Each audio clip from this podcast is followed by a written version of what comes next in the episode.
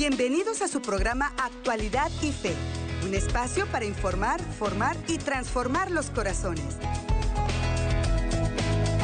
Es con mucha alegría en mi corazón que siempre les doy a todos y cada uno de ustedes la más cordial bienvenida a este su programa Actualidad y Fe, un espacio para informar, formar y transformar los corazones según el corazón de Cristo y gracias a todo lo que podemos seguir meditando, aprendiendo y recordando de nuestra amada fe católica y por supuesto de todo lo, eh, lo que es el acontecer mundial y actual y cómo nosotros nuestra fe y nuestra espiritualidad nos sirve para poder vivir el día a día. Ante todo llenos de esperanza, llenos de mucha fe, llenos de mucha fortaleza, sabiendo que no caminamos solos en este mundo, sino que nuestro Señor está siempre con nosotros, cumpliendo fielmente su promesa, yo estaré con ustedes todos los días hasta el fin del mundo y se ha quedado con nosotros.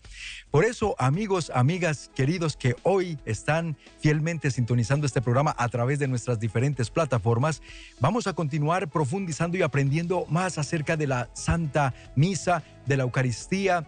¿Sabían ustedes qué significado y qué es lo que utilizamos durante la liturgia nuestros sacerdotes utilizan para la celebración eucarística y el significado tan interesante que tiene cada uno de esos utensilios y ornamentos. Hoy lo vamos a aprender y para ello nos acompaña desde Bogotá, Colombia, un sacerdote muy querido por todos nosotros, el padre Efraín Mejía Gallegos, desde su parroquia San Atanasio en el sur de Bogotá. Padre, una vez más, bienvenido al programa, gracias por estar con nosotros.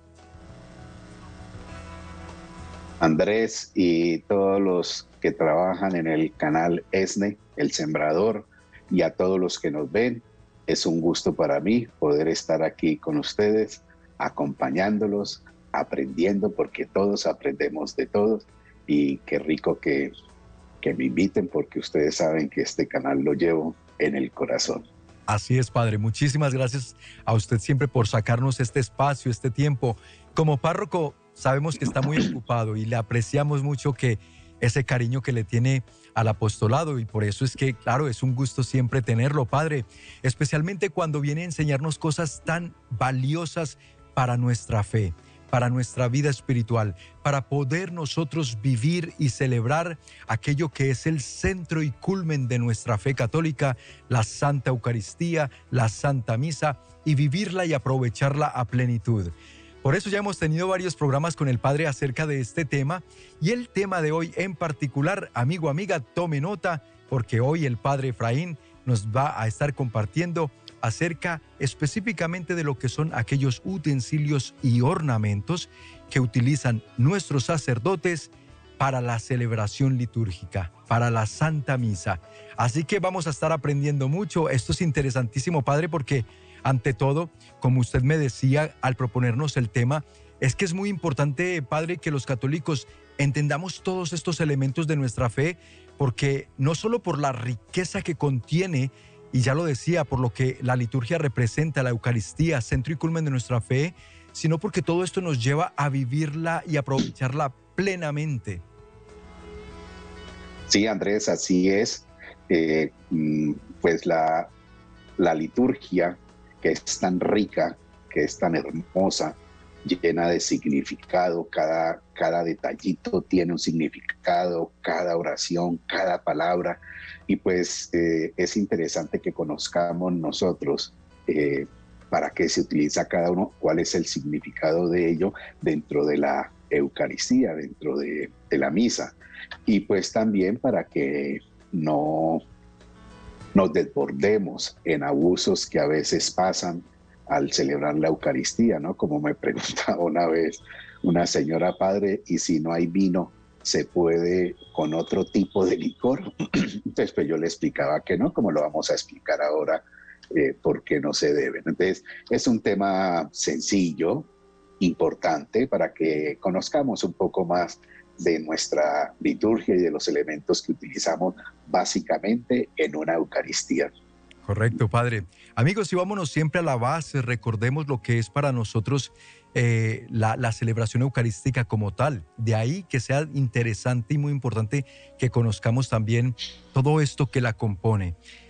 Eh, la descripción y significado de los elementos utilizados durante la celebración es lo que vamos a tratar junto con el Padre de estar explicando el día de hoy. Recordemos ante todo que la Eucaristía es la conmemoración del sacrificio de Cristo conforme la actualización cristiana del rito de la Pascua judía. En la Pascua judía se conmemora la salida de Egipto eso lo vemos en Éxodo capítulo 12 del libro del Éxodo. Pero en la Pascua cristiana, nuestra Pascua, conmemoramos la salvación por la muerte en la cruz de Jesús. Por eso la palabra Pascua viene de ese término hebreo que significa paso. Para nosotros cobra ya un sentido muy importante por el sacrificio redentor de nuestro Señor Jesucristo y lo actualizamos en cada santa misa, en cada celebración litúrgica. Padre, y empecemos entonces, eh, puse aquí dentro de los elementos algo que es, fundamental, por supuesto, lo que es la guía para ustedes, la celebración, que es el misal, ¿verdad? El, misal romano. Y tenemos aquí en esta descripción, el, yo lo voy a leer y usted nos lo explicará con un poquito más de profundidad, Padre. El misal es el libro que usa el, el Padre, el sacerdote, para leer y se llama misal, el cual reposa sobre un atril en el altar. Padre, ¿qué más es interesante que usted nos cuente acerca de, del misal que ustedes usan para la celebración?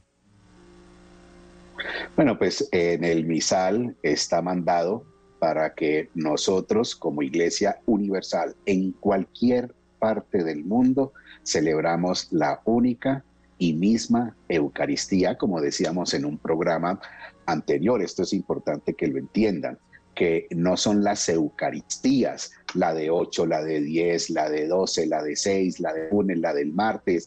Nosotros vivimos en este espacio temporal en el que estamos de tránsito hasta que venga el Señor por segunda vez y todo esto pase.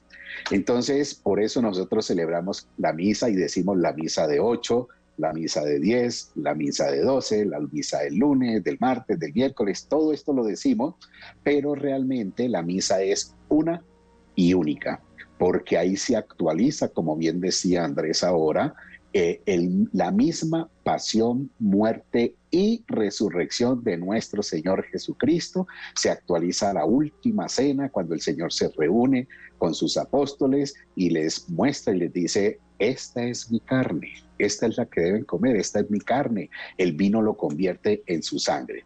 Entonces, ya entendiendo eso, que es la misma, por eso en cualquier país del mundo que nosotros celebremos una Eucaristía, nos vamos a sentir identificados porque vamos a utilizar ese misal.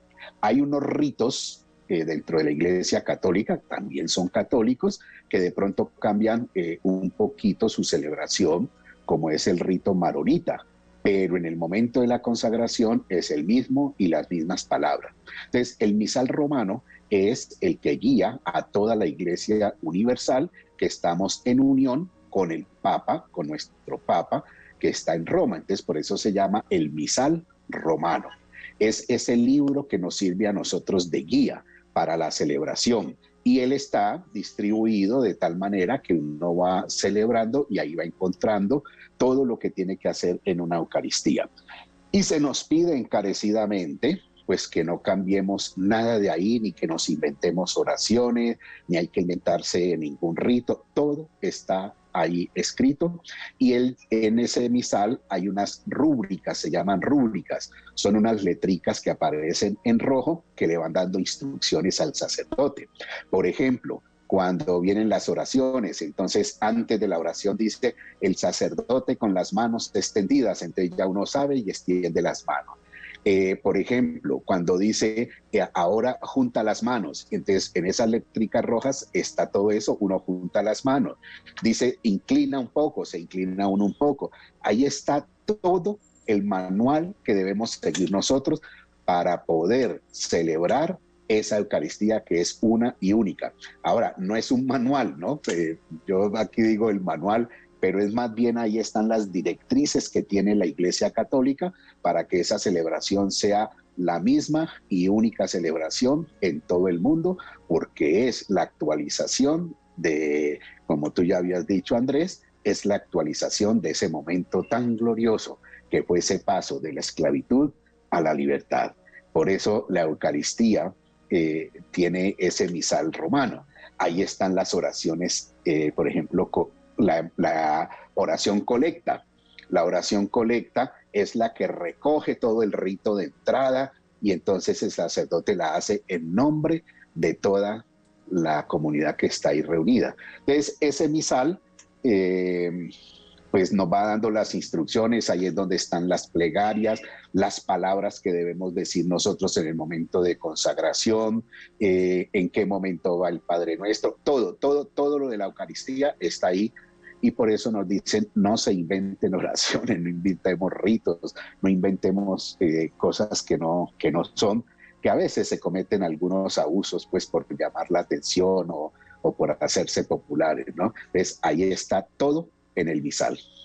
Padre, y que no es exclusivo el misal romano de, digamos, los sacerdotes, no es algo que, por ejemplo, se nos prohíba a los laicos tener acceso a un misal para poderlo estudiar y entender y profundizar. Podemos nosotros adquirir, quien quiera conocer más acerca de la celebración litúrgica, puede tener su propio misal para, para aprender, ¿verdad, Padre? Sí, claro, claro, todo lo que sea estudiar, eh, pues lo que es la Eucaristía, que es el centro, el culmen de la vida cristiana, de nosotros los sacerdotes, de los laicos, de todos. Es el culmen. Entre mejor la conozcamos, pues mejor la vamos a vivir. Entonces, una persona puede tener el misal y estudiarlo, eh, venden misales grandes, misales pequeños, y pues qué bueno que lo estudie. Sobre todo también, Andrés, para que se den cuenta que hay momentos de que se pronuncia una oración o se dicen algunas palabras, unas frases, y son exclusivas del sacerdote. Entonces, que la gente entienda que por repetirles no se hace más santo, ni va a ser, por ejemplo, el momento de la consagración, cuando nosotros estamos agachados, inclinados para consagrar la hostia y decimos, este es mi cuerpo. Ahí nos dice, estas palabras se deben leer solemnemente por lo que son, ¿no? Y entonces uno las está, uno está consagrando el pan en, la, en, la, en el cuerpo de Cristo y uno dice, este es el cuerpo de Cristo. Y uno oye que por allá algún fiel también está diciendo lo mismo. Hay palabras que son exclusivas, sí, sí. Eso es lo interesante. Hay palabras que son exclusivas. Padre, eso es lo interesante de conocer. Mire, nos vamos ya, mire el tiempo cómo se nos vuela de rápido. Vámonos a ir a la primera pausa. Amigos, amigas, mensajes de interés para ustedes. Pero como ven, esto va a estar muy interesante. Seguimos aprendiendo más acerca del centro y culmen de nuestra fe, la Santa Misa y la Eucaristía. Ya volvemos aquí en Actualidad y Fe. Estás escuchando Actualidad y Fe. En unos momentos regresamos. ESNE Radio. La radio que difunde el amor de Dios a cada corazón. Sintonízanos en el centro, Valle Imperial, Mexicali y alrededores a través de la 1430 AM. Su familia son bendecidos con esta programación gracias a nuestros sembradores. ¿Pero qué es un sembrador? Un sembrador es aquella persona que mensualmente realiza una aportación de 40 dólares o más, con lo cual nos ayuda a cubrir todos los gastos que genera sostener este canal. Si se pregunta cómo puedo donar, es muy fácil. Solo elija una de estas opciones, enviando un cheque por correo postal o enviando un money order en el sobre que le haremos llegar. Más fácil aún, nos llama y provee los datos de su tarjeta de débito o crédito. O visite nuestra página web elsembrador.org usando la opción de PayPal. Llámenos al 773-777-7773 para hacer su donativo que transformará vidas. Gracias por su generosidad.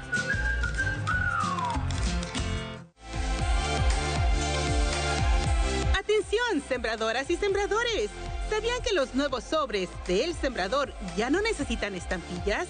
Ahora será más fácil que envíen su semilla mensual. Recuerden que cada minuto cuenta y la puntualidad al recibir su ofrenda es de gran ayuda para seguir evangelizando. Si tienen alguna duda, llámenos al 773-777-7773. Regreso en Actualidad y Fe para informar, formar y transformar los corazones. Muy complacidos de que usted nos bendiga con su sintonía a través de ESNE Radio, a través de ESNE Televisión y por supuesto quienes a través de nuestras plataformas digitales como nuestra página oficial de Facebook, El Sembrador Nueva Evangelización y nuestro canal de YouTube ESNE también sintonizan esta programación. Dios les bendiga, muchas gracias y ayúdenos a compartir estos contenidos que sabemos le hacen tanto bien al pueblo de Dios. Hoy estamos en compañía del Padre Efraín Mejía Gallego, desde la Arquidiócesis de Bogotá, desde su parroquia San Atanasio, que muy amablemente nos está guiando en todos estos temas de la Santa Misa, de la liturgia, de la Eucaristía, que como católicos, amigos, amigas, no podemos, por favor, no podemos darnos el lujo de no conocer más a fondo, más a profundidad lo que es para nosotros el centro y culmen de nuestra fe. Si somos ignorantes en el rito más sagrado, más importante para nosotros, entonces, ¿qué diremos de los demás? Decía eh, su santidad el Papa emérito Benedicto XVI, del trato que le demos a la liturgia dependerá el futuro de la iglesia, el futuro también de la fe del pueblo de Dios futuro de la fe. ¿Qué fe vamos a tener si no tratamos bien la liturgia y si no la conocemos? Así que Padre, gracias por continuar con nosotros. En el segmento anterior ya el Padre nos venía explicando de ese elemento tan importante para los sacerdotes que es el misal romano, la guía para que en todas las partes del mundo se celebre la misma Santa Misa. Padre, y luego ahora nos adentramos en estos elementos ya eh, utensilios, ornamentos y vamos a empezar, padre, le voy a preguntar sobre lo que es el corporal como tal, ¿verdad? Yo, yo encontré esta definición, se la iré dando al padre y el padre por supuesto que nos explicará con más detalle. Padre, corporal, pieza cuadrada de tela sobre la que descansa la Eucaristía. Sobre ella se pone la patena y el cáliz durante la misa. También se pone debajo de la custodia durante la exposición del Santísimo. Debe ser de lino o de cáñamo, cáñamo y no de otro tejido. Para guardarlo debe doblarse en nueve cuadrados iguales. Esto me llamó la atención, padre. ¿Qué, qué, significa que el corporal, ya para guardarlo, se deba doblar en nueve partes iguales? ¿Por qué? Bueno, mira, Andrés, aquí tengo un corporal. Es, eh, como es grande, qué pena voy a tapar la pantalla un momento. Entonces, cuando yo lo voy doblando son tres, tres y tres, porque es eh, para que no quede arrugado, que no se inventen eh, doblarlos de cualquier manera, que no lo vaya a coger alguien a arrugarlo, para tratarlo dignamente, porque sobre él es que reposa el cáliz eh, durante la Eucaristía. Y es ahí lo que está la hostia, y el vino los que se convierten en el cuerpo y la sangre de Cristo. Es la dignidad de donde va a estar colocada el cáliz y la patena, que es la que lleva el, la hostia, que se convierte en carne. Entonces es un sitio, un lugar, una, un, objeto que es privilegiado dentro de la celebración. Entonces lleva esa forma de doblarse para que todos la doblemos de la, de la misma manera, para que pues no la doblen, digamos, cada uno por su cuenta como le dé la gana, ¿no? Porque ya sabríamos los abusos que se podrían cometer. Ahora, interesante saber que esto se coloca porque ahí pueden caer partículas de la hostia o puede caer una gota de, la sangre de Cristo. Y recordarle a todos los que nos están viendo a través de este canal ESNE que cada partícula, por diminuta que sea, es cuerpo de Cristo. Cada gota de vino, por diminuta que sea, es sangre de Cristo. Entonces, todo lo que caiga ahí adentro se debe tratar con la misma dignidad. Y nosotros ya sabemos que cuando estamos partiendo la hostia para poder comulgar, mm, algunas partículas se desprenden. Entonces, tratar con cariño la Eucaristía. Por eso, cada Eucaristía debe utilizarse un corporal nuevo. Y se dobla en las nueve partes porque al doblarlo en esas nueve partes, como les digo, queda un cuadrado. Permítame, voy a tapar la pantalla pero miren, aquí lo doblo, lo doblo nuevamente abajo, lo doblo acá, y lo doblo acá, de tal manera que las partículas que hayan quedado quedan protegidas, porque esto, el corporal, como el purificador que ahora hablaremos de él, se deben lavar de una manera especial. Esto no se puede echar en lavadora, esto no se puede, no, el agua en el que se lava en una vasijita se echan para poder desprender las partículas que hayan quedado. quedado. Ese es el esas nueve partes, proteger si, han caído partículas. Luego la persona que lo va a lavar, pues tiene cuidado, esa agua con el que se lavan el corporal y el purificador no se pueden botar por la cañería, por el sifón de, de la casa, porque puede contener partículas, sino que se echa en tierra, se le echa una mata, se echa en, algún sitio que caiga en tierra eh, propiamente dicho, ¿no? Entonces la razón de ser del corporal es que es ahí donde se va a consagrar con las palabras que el sacerdote pronuncia por encomendación del Señor que nos dijo que celebráramos en nombre de Él. Y esas palabras que nosotros pronunciamos, que es el Espíritu Santo el que hace la obra, no soy yo, es el Espíritu Santo el que lo hace, yo las pronuncio y queda consagrada la hostia. Entonces, el corporal, eh, por eso debe ser de una extensión generosa, son más o menos como 40, 50 centímetros, más o menos, debe ser un poco eh, grande para proteger todo lo que se consagre, para darle dignidad. Recordemos que si yo, eh, pues trato de cualquier manera la, la Eucaristía, pues entonces eh, le voy perdiendo el sentido y, y, si le pierdo el sentido a la Eucaristía, pues le he perdido el sentido prácticamente a la vida, ¿no? Sí, padre, sí, por eso qué importante esto que nos está explicando. Ah, sabemos que en la audiencia hay muchos ministros extraordinarios de la Eucaristía que participan, que apoyan a nuestros sacerdotes durante la celebración eucarística. Hay muchos catequistas, hay formadores parroquiales, etcétera. Hay sacerdotes viéndonos, escuchándonos en este momento. Y Padre, qué importante de verdad retomar todo esto porque que alguien, quien se pare en el altar, quien sea un servidor, sea un laico que es un servidor, sea un sacerdote mismo, que nunca se le olvide delante de quién y delante de qué está. Todos estos ornamentos, todos estos utensilios, Padre, son sagrados, ¿verdad?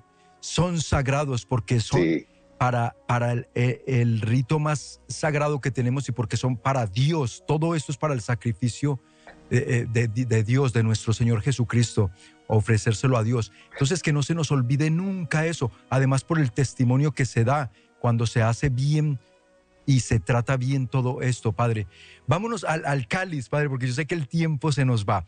Padre, el, sí, adelante, eh, adelante. Eh, quería, quería decirte algo antes de, del cáliz, ¿no? Que todos, todos, todos estos elementos que vamos a hablar ahora deben ser tratados con dignidad y con pulcritud.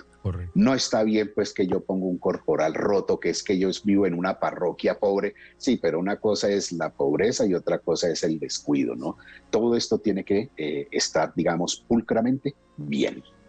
Sigue, Andrés. Gracias, padre. Pues bueno, entonces, al regresar, porque ya nos tenemos que ir a nuestra segunda pausa, al regresar de la pausa, el padre nos va a explicar el cáliz y muchos otros elementos importantísimos de conocer en cuanto se usan durante la celebración eucarística. Maravilloso que podamos aprender todos y por eso quédese con nosotros al regresar aquí de la pausa en Actualidad y Fe. Ya volvemos. Estás escuchando Actualidad y Fe. En unos momentos regresamos. Este es Radio, Radio, Radio. Siente el amor de nuestra dulce madre, la morenita del Tepeyac, a través de la Guadalupana. ESNE Radio. Sintonízanos las 24 horas del día en la Ciudad de México por medio de la 1260 AM.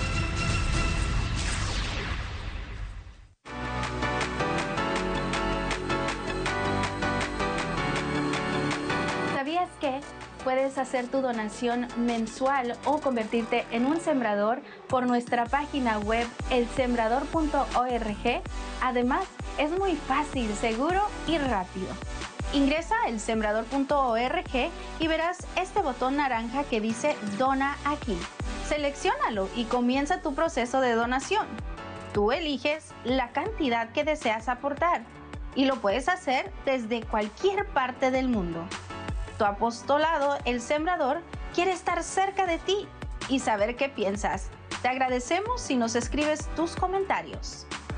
¿Viste? Es fácil, rápido y seguro. Gracias por tu donación. Gracias por ser parte de esta familia El Sembrador. Recuerda, tú puedes ser un sembrador online. ¿Sabían que nos pueden sintonizar las 24 horas del día, los 7 días de la semana? Tu programación de ESNET TV está disponible para ti en varias plataformas y canales. Para encontrar el canal donde nos puedes sintonizar, puedes entrar a nuestra página web www.esnetveentucasa.com. Recuerda que puedes acceder a tu programación favorita de ESNE por medio de tu teléfono a través de nuestra aplicación ESNE, disponible en Apple Store y Google Play. Para más información, no dudes en llamarnos a nuestras oficinas al 773-777-7773. Gracias por su fiel sintonía. Ya estamos de regreso en Actualidad y Fe para informar, formar y transformar los corazones. Qué bueno que se han quedado con nosotros aquí en el programa en Actualidad y Fe. Bienvenidos a los que recién sintonizan. Les invitamos a que se vean todo el programa completo. Quedará grabado en nuestra página de Facebook y en nuestro canal de YouTube. Hoy, muy contentos, estamos en compañía del padre Efraín Mejía Gallego desde su parroquia San Atanasio, allá en el sur de Bogotá, capital colombiana. Padre, gracias por continuar con nosotros. Y entonces, antes de irnos a la pausa, ya habíamos hablado en la primera parte sobre el misal, la guía de los sacerdotes para la celebración de la Santa Misa. Ya habíamos hablado también, por supuesto, de lo que fue el corporal. Y ahora me gustaría preguntarle al Padre el cáliz, un elemento que vemos todos siempre y que resalta mucho, pero que quizá a veces no entendemos bien por qué es tan importante. Eh, sí, Andrés, hay la, pues no sé si quieras leer lo que dicen sobre el cáliz. Con mucho gusto, padre. El cáliz, amigos, amigas, es un recipiente en forma de copa con ancha apertura.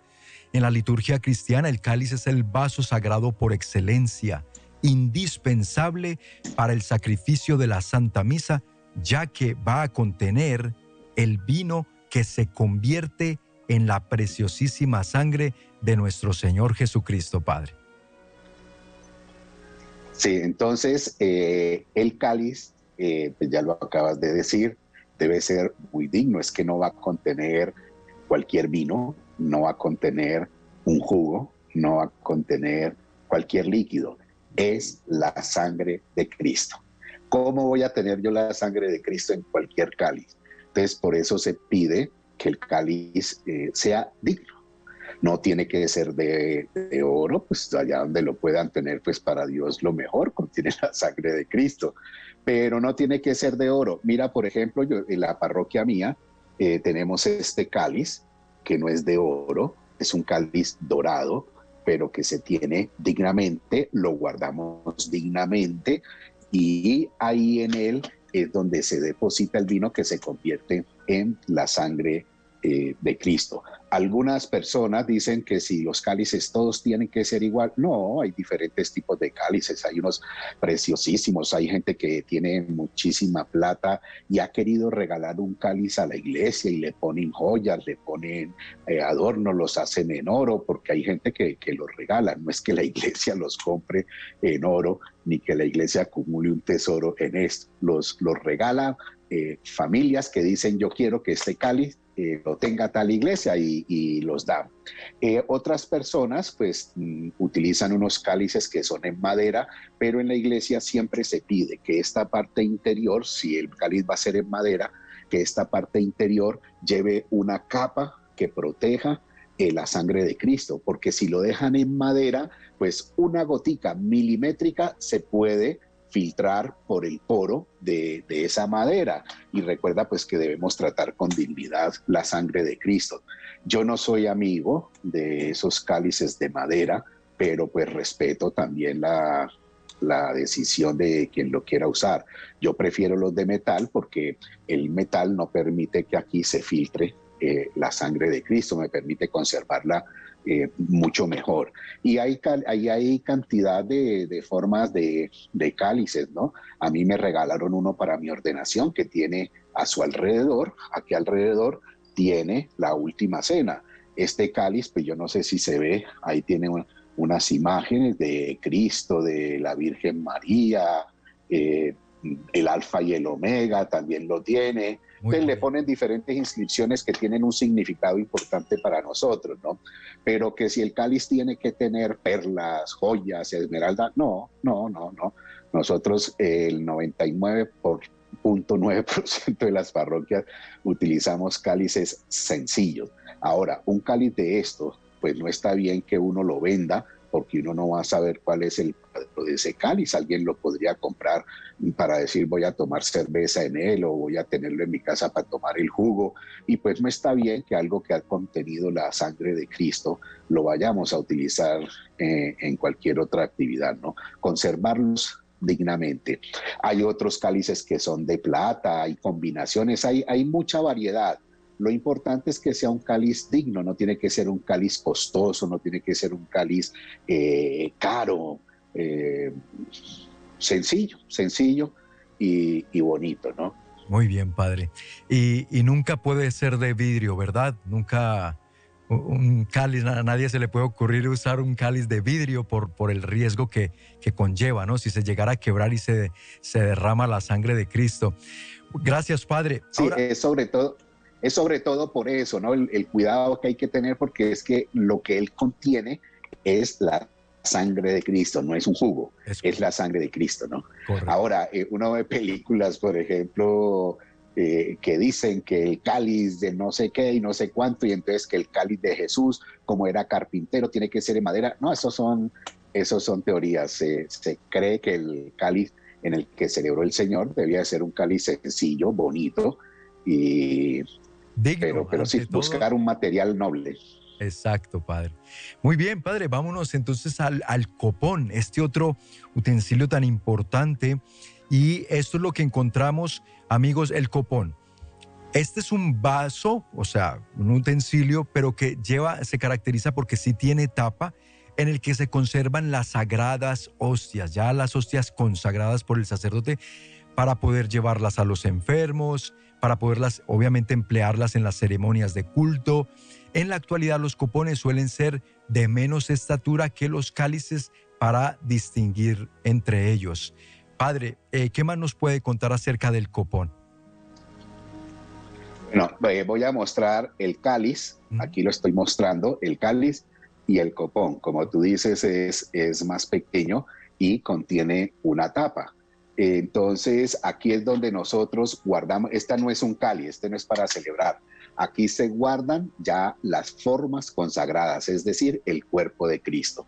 Y lo tapamos por dignidad, para que no esté por ahí, pues, y venga, yo no sé, no se nos llene de polvo, de lo que sea. Guardarlo, guardarlo y preservarlo, porque contiene el cuerpo de Cristo. Y es este copón, pues yo también aquí en la parroquia hay unos más grandecitos, más anchos, pero sí más bajitos que el cáliz. Eh, tengo algunos dorados, no son de oro, son, son dorados, eh, los doran. Y ese es en el que se conserva la hostia en el sagrario para eh, darle de comulgar, dar de comer en la comunión a los enfermos cuando los ministros lo llevan. Este también sirve para llevarlo cuando uno va a celebrar por fuera de la iglesia o cuando va a llevarle la comunión a los enfermos, pues para llevarlo, para llevarlo dignamente. Entonces, el copón no es un cáliz. El copón es donde se guardan las hostias ya consagradas, el cuerpo de Cristo, para poderlo colocar en, en el sagrario. Para nuestros amigos de radio, estamos tratando de ser lo más descriptivos posibles porque a ustedes les toca imaginarse la figura. Muchos ya tienen idea de lo que estamos hablando. El que no, hoy la invitación, mi amigo, mi amiga, es esta. Fíjese, si usted está escuchando por radio y dice, pero me encantaría haber podido ver las imágenes, mire, de toda manera, usted con que haga una búsqueda en internet y ponga utensilios y ornamentos de la celebración litúrgica o de la Santa Misa, le van a aparecer y bien explicaditos, hay muchas fotografías, no se preocupe, haga usted la tareita para que no se quede de pronto, pero ahora escuche con atención la explicación tan interesante que nos está dando el Padre Efraín, las enseñanzas. Padre, palia es otro elemento muy, muy interesante. Eh, es un lienzo, amigos, para cubrir el cáliz. ¿Y por qué, y por qué se usa la palia, Padre? Bueno, la palia eh, se coloca encima del cáliz cuando estamos consagrando y es para cubrir ese vino eh, que echamos nosotros, que depositamos en, el cáliz. Y no lo cubre porque en cualquier momento podría caer un animal, puede caer un mosco. Eh, recuerde que generalmente se utiliza el vino abocado, vino dulce, con poco licor y más dulce, ¿no? Eso se llama un vino abocado. Entonces esto atrae mucho los, los mosquitos, los animalitos y pues imagínate tú consagrar uno, la sangre de Cristo, tenerla ahí encima de un cáliz y, cuando uno la va, cuando uno va a ver está llena de mosquitos, pues qué, qué dignidad vamos a tener eh, con esto, ¿no? La palia es, un cuadradito, tiene diferentes tamaños, pero más o menos es de 8, 10, 12 centímetros cuadrado y es, es duro, es, es sólido, eh, digámoslo así, como un cartoncito, como un triple, forrado, bien bonito con diferentes imágenes y es para cubrir el cáliz mientras estamos en la celebración. Que yo creo que esto cobra mucha utilidad, padre, más que todo en los climas tropicales, ¿no? Que suele haber eh, mucho mosquito. Para nosotros los que estamos en un clima más seco, un clima, digamos, más templado, como llamamos, pues decimos eh, como que quizá de pronto a veces no le vemos pero hay ciudades, regiones donde verdaderamente es importante cubrirlo porque, ¿verdad? Hay más, hay más insectos. Pero qué interesante, porque hasta ahora, padre... Andrés, Andrés. Sí, sí. Sí, no solamente en climas tropicales, eso que tú dices es verdad, hay más posibilidades, pero en clima frío también esa sangre de Cristo pues le puede caer polvo. La palia cumple el papel fundamental de proteger la sangre de Cristo. Excelente, Padre. Esa es la, misión fundamental de este elemento tan importante, la palia, lienzo para cubrir el cáliz. Padre, y llegamos a la patena. La patena, ahí está, que incluso vi que hay confusión en algunos eh, foros por ahí en internet. Algunos les dicen el platillo, otros eh, eh, efectivamente la, la patena. Ahora el padre nos va a explicar un poquito, pero dice, patena, plato redondo donde se pone la sagrada hostia debe ser de metal precioso como el cáliz y también debe ser consagrado exclusiva y definitivamente para el uso en la Santa Misa. O sea, no se puede usar para ponerle ahí al niño las galletitas o cuidado, porque estos, estos son, ya lo dijimos, Padre, elementos consagrados a Dios y deben ser para ese exclusivo uso. Sí, desafortunadamente, pues a veces hay robos en las iglesias y la gente, pues una persona que se robe un cáliz, a lo mejor no tiene conciencia del valor espiritual que tiene ese cáliz, cualquier, cualquier objeto sagrado dedicado al culto, ¿no? Entonces terminan vendiéndolos en antigüedades, alguien los compra y pues no sabemos qué uso le van a dar, pero es correcto lo que acabas de decir. Estos son definitivamente para de la Eucaristía. Entonces, eh, que es plato puede tener diferentes, no ser un poquito cóncavos, que debe ser que es el cáliz, ¿no? Pues uno diría material precioso, pero pues hay lugares en los que no se puede el material precioso, pero sí un material digno. Y en ella se deposita la hostia grande que nosotros consagramos eh, y que luego vamos a consumir, ¿no? Vale aclarar que cuando uno consagra varias hostias eh, para la gente que va a comulgar, las puede poner en el copón. Y en la palia, perdón, en la patena, solo va la que consume el sacerdote o los sacerdotes y si hay un diácono. ¿no? Es, es ese platillo, ese plato, podemos llamarlo así, donde se deposita la hostia. Me, me, gusta mucho que hagas la aclaración que eso no es para poner galletas ni ni para poner alfileres, ni nada de eso, no es para el depósito de la hostia, que es la que yo levanto en el momento de la consagración. Bien, padre, con esto nos vamos a la pausa, amigos, amigas, mensajes de interés para ustedes. Quédense con nosotros, todavía podemos conocer más de otros elementos y utensilios usados durante la Santa Misa. Qué bueno seguir aprendiendo de nuestra amada fe. Por eso, al regresar, continuamos con el padre Efraín Mejía. Ya volvemos aquí en Actualidad y Fe. Estás escuchando Actualidad y Fe. En unos momentos regresamos.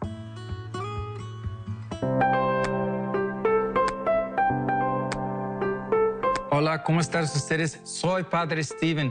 Quiero invitarles para conseguir este libro en ESNI Televisión. Este libro se llama La Libro de Misericordia por los Niños es precioso conseguirlo. Los niños van a aprender bien cómo es la misericordia en sus vidas y van a rezar la misericordia. conseguirlo en esta televisión y van a crecer y resta la misericordia con toda la familia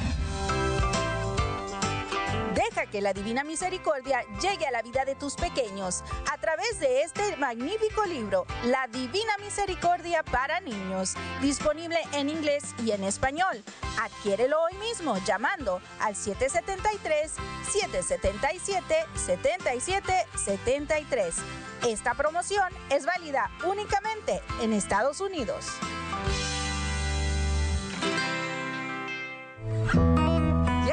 Regreso en Actualidad y Fe para informar, formar y transformar los corazones. Si usted, amigo o amiga, acaba de sintonizar el programa, le recuerdo que está completo desde el inicio, grabado en nuestra página de Facebook, El Sembrador Nueva Evangelización, o en nuestro canal de YouTube, que nos encuentran como ESNE se suscriben al canal y comparten estos contenidos con sus familiares, amigos y conocidos. Sabemos que toda esta formación es, es muy, muy oportuna, es muy propicia para que todos sigamos creciendo en el conocimiento de lo que celebramos, de lo que creemos, y eso es fundamental. Estamos en compañía del padre Efraín Mejía Gallegos desde su parroquia San Atanasio en el sur de Bogotá, en Colombia. Y bueno, padre, pues eh, conocer estos elementos de verdad que y todo lo que compone nuestra fe es una riqueza para nosotros que tenemos que aprovechar.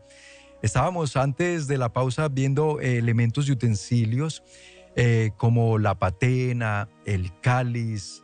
Y ahora, padre, me gustaría preguntarle... El corporal. El corporal. Y ahora llegamos a ese otra, otra telita. Perdóneme que le diga así, pero porque es que a veces es lo que vemos, ¿verdad? Vemos que el padre agarró un trapito. Algunos pueden creer, y todo tiene su nombre y todo tiene su porqué. Eso es lo que queremos resaltar en este programa. Padre, el purificador. Y fíjese, lo, amigo, amiga, lo, lo importante que es, porque es ese pequeño lienzo que utiliza el sacerdote en la Santa Misa para purificar el cáliz, Padre. ¿Por qué más es importante el purificador? Bueno, queridos televidentes y oyentes del canal ESNE, el purificador pues sí, como dice Andrés, es, ese trapito. Como dice también alguna gente, padre, ese pañuelo que usted puso, no, su nombre es purificador. Y es este, que es más pequeño, que es mucho más pequeño que el, que el corporal. Y sirve para que cuando nosotros hemos comulgado la sangre de Cristo y ya vamos a purificar el cáliz, que es la purificación, asegurarnos que no quede ninguna partícula de la sangre de Cristo en, el cáliz. Por eso nosotros, cuando termina, ya cuando la gente ha comulgado, entonces nosotros purificamos la patena, es decir, la limpiamos para que cualquier partícula caiga sobre el cáliz. Después, los acólitos o el que esté acolitando le, le deposita uno agua generosamente en el cáliz para nosotros poder eh, extraer de ahí cualquier gotica de sangre de Cristo que haya quedado. Y nos tomamos, nos bebemos esa agua con los restos de, lo que ha quedado de la sangre de Cristo. Y después cogemos el purificador y lo colocamos dentro del cáliz y empezamos a limpiar el cáliz, que realmente no es limpiar, sino que es recoger todas las partículas que hayan podido quedar ahí de la sangre de Cristo. Y también se dobla y se guarda para posteriormente poderlos eh, lavar. Entonces, por eso se le llama purificador, porque nos ayuda a purificar. Con él también nosotros nos secamos o, o limpiamos los dedos cuando estamos comulgando, porque en el dedo me pueden quedar también partículas del cuerpo de Cristo. Entonces, por eso se llama purificador. Es el que me ayuda a purificar todo para que no quede ni sangre ni cuerpo de Cristo eh, esparcidos por en cualquier lugar, ¿no? Por respeto. Muy bien, padre. Ahora encontramos también durante la celebración que ustedes usan unas vinajeras, así se llaman esas jarritas, amigos, que vemos ahí pequeñitas, algunas de cristal, vinajeras. Ese es el nombre propio. Son las vasijas para el vino y el agua que el padre usa durante la Santa Misa. Generalmente son de cristal y se colocan en una bandeja pequeña es permitido que sean de otro material como bronce, plata, oro e incluso cerámica bien sellada, siempre y cuando puedan dignamente contener estos líquidos, el agua y el vino, Padre.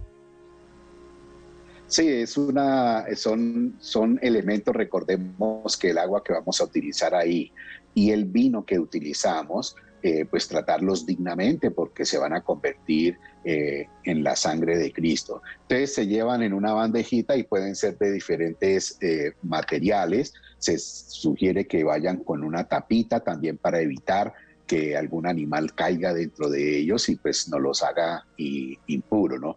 Y la función es contener el agua que utilizamos para, para mezclarlo con el vino. En un programa anterior decíamos que el significado que tiene eso es la humanidad, que somos nosotros unidas a la divinidad de, Dios, lo poquito que somos nosotros unidos con esa generosidad de, del Señor. Y básicamente su función es llevar el agua y el vino que vamos a utilizar en la Eucaristía.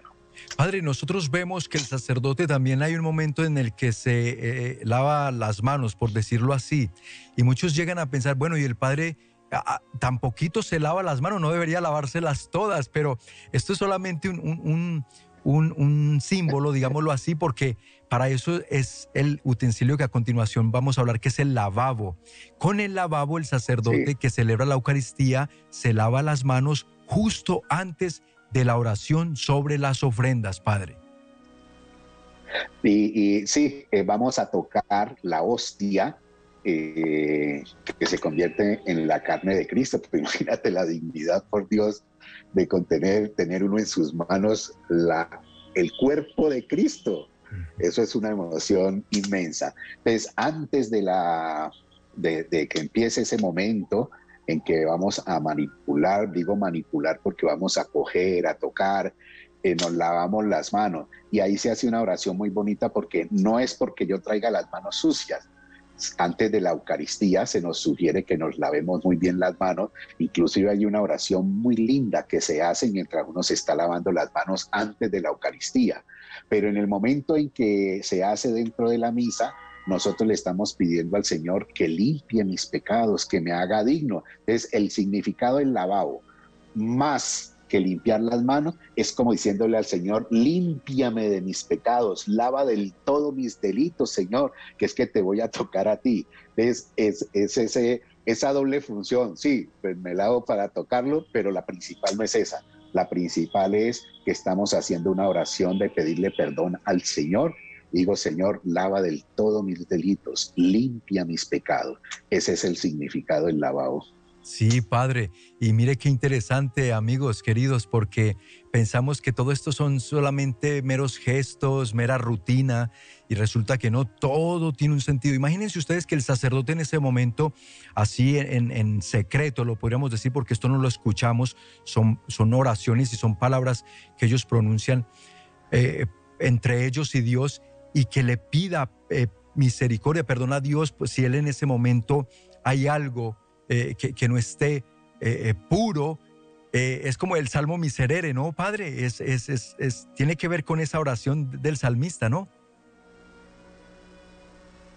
Sí, lava del todo mis delitos, Señor, purifícame.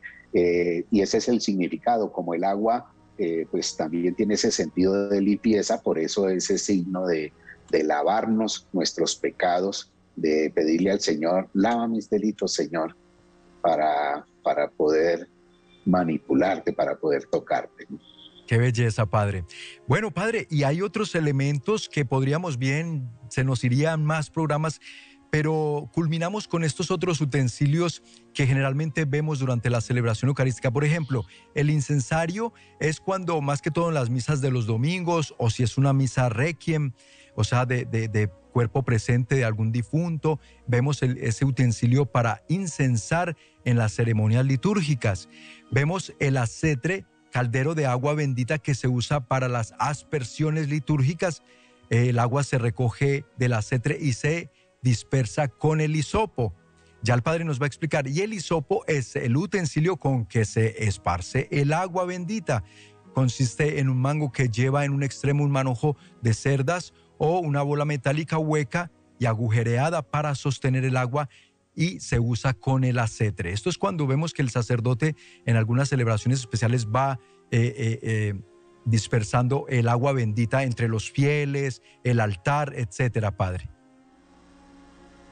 Sí, mira, el, incienso pues tiene un significado de, purificación, incluso hay una oración muy linda que se dice, Señor, que mi oración suba a ti como este incienso, como este humo sube, un, humo con, con, ese olor tan rico y tiene su sentido eh, sagrado, se utilizaba desde antiguo, desde hace muchísimos, muchísimos años, desde antes de Cristo, se utilizaba para las purificaciones. Él, él va acompañado también de, de un utensilio que se llama naveta que es donde se echa el incienso, pues que hay diferentes tipos de incienso. Y ese nos sirve a nosotros para las misas solemnes o para las misas principales que llamamos nosotros de, un domingo, para purificar el altar, para incensar las ofrendas antes de consagrarla. Se utiliza también en los velorios, en, perdón, en los velorios, no, en las misas de exequias, para alrededor, alrededor del, ataúd se va echando el incienso, ¿no? Eh, el hisopo, la caldereta, que es donde va el agua bendita, como bien lo decía Andrés, y que se llama también acetre, y el hisopo, que es con el que nosotros asperjamos a la gente para que pues llegue eh, más lejitos de lo que uno puede tirar con, con una mano y que se haga con dignidad, ¿no? Eso no es una feria de coger y tirarle agua a la gente, no, con delicadeza porque es agua bendita. Padre, muchas gracias. Ay, siempre el tiempo se nos va, pero bueno, le agradecemos de todo corazón. Nos da su bendición, por favor.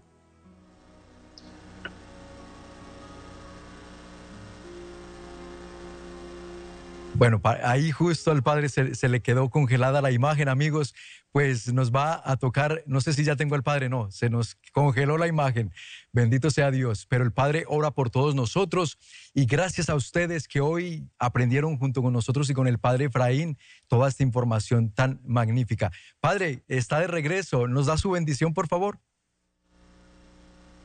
Sí, claro, que el Señor esté con todos ustedes. Y con su espíritu. Y que los bendiga a todos los que nos ven a través del televisor a todos los que nos oyen a través de la emisora y a todos los que nos ven a través de los diferentes canales de ESNE, que es el canal para evangelizar.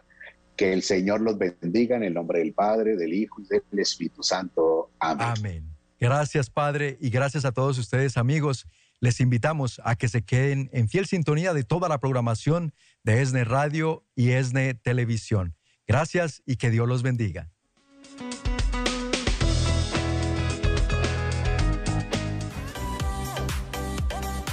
ESNE, el Sembrador Nueva Evangelización.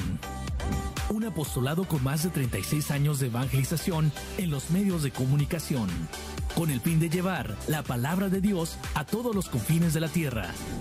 Lo hacemos a través de los medios de comunicación, medios impresos, eventos y en nuestras comunidades parroquiales para que la palabra de Dios, que es nuestra motivación, alcance cada corazón. Sintonízanos también a través de nuestra página web www.elsembrador.org y de nuestra aplicación disponible en Apple Store y Google Apps.